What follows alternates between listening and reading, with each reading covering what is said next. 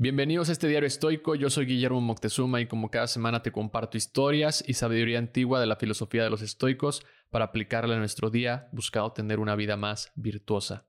Ya estamos en la segunda semana del nuevo año y tal vez hoy te sientas un poco desmotivado por cumplir aquello que te propusiste.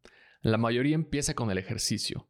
Después de una semana perfecta o hasta dos, una voz interior comienza a hablarte más fuerte, diciéndote, hoy no vayas, no pasa nada, quédate en la cama. Hoy tuviste un día pesado en el trabajo, te mereces un descanso, vamos a ver Netflix o a jugar videojuegos. Y no es que esté mal lo anterior, porque para muchas personas este tipo de actividades lo consideran como un modo de recuperación y descanso. El problema es cuando sabes que realmente no necesitas ese descanso y solo estás evitando lo que te prometiste a ti mismo. Le haces caso a esa voz y al otro día algo te hace sentir culpable porque has roto la cadena de ese hábito que te prometiste cumplir.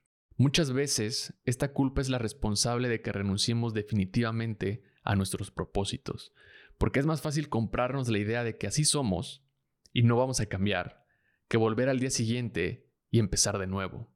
El secreto para quitar o adquirir un nuevo hábito no es nunca fallar, sino evaluar por qué fallamos y volvernos a presentar. Los errores o propósitos no cumplidos no son fracasos, sino oportunidades de aprendizaje.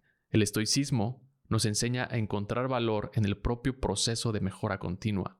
Debemos enfocarnos en nuestras acciones presentes y el esfuerzo continuo en lugar de castigarnos por lo que no se ha logrado. Marco Aurelio escribe que uno de los propósitos en la vida es vivirla enfrentando constantemente los desafíos que se nos presenta. Por lo tanto, desde esta idea, el valor real de los propósitos no está necesariamente en su cumplimiento total y cabal, sin fallar una vez, sino en el proceso de autodesarrollo y autoconocimiento que generan, es decir, la nueva versión de ti que estás desarrollando cada vez que te presentas a hacer lo que tienes que hacer. Sentir culpa o vergüenza por algo que pensamos que en el momento nos generaría placer o no los merecíamos, no va a definir el hecho de que no puedes cambiar como persona. Sentir culpa o vergüenza por acciones pasadas no impide el cambio o el crecimiento personal, en este caso, sentir culpa porque no hiciste un día ejercicio o porque preferiste ver tu serie favorita no es una excusa para renunciar.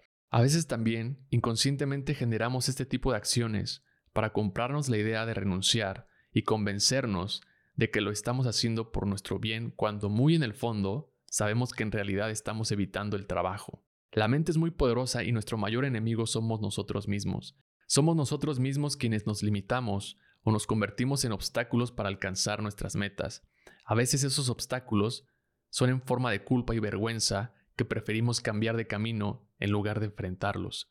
No te sientas culpable o te avergüences de ti si fallas intentando cambiar o adquirir un hábito nuevo como te propusiste este año. Hay una frase de Musonio Rufo, el maestro de Picteto, que me gusta mucho y queda perfecto para cerrar este episodio. Musonio Rufo dice, cuando haces cosas vergonzosas por placer, el placer pasa rápido, pero la vergüenza perdura.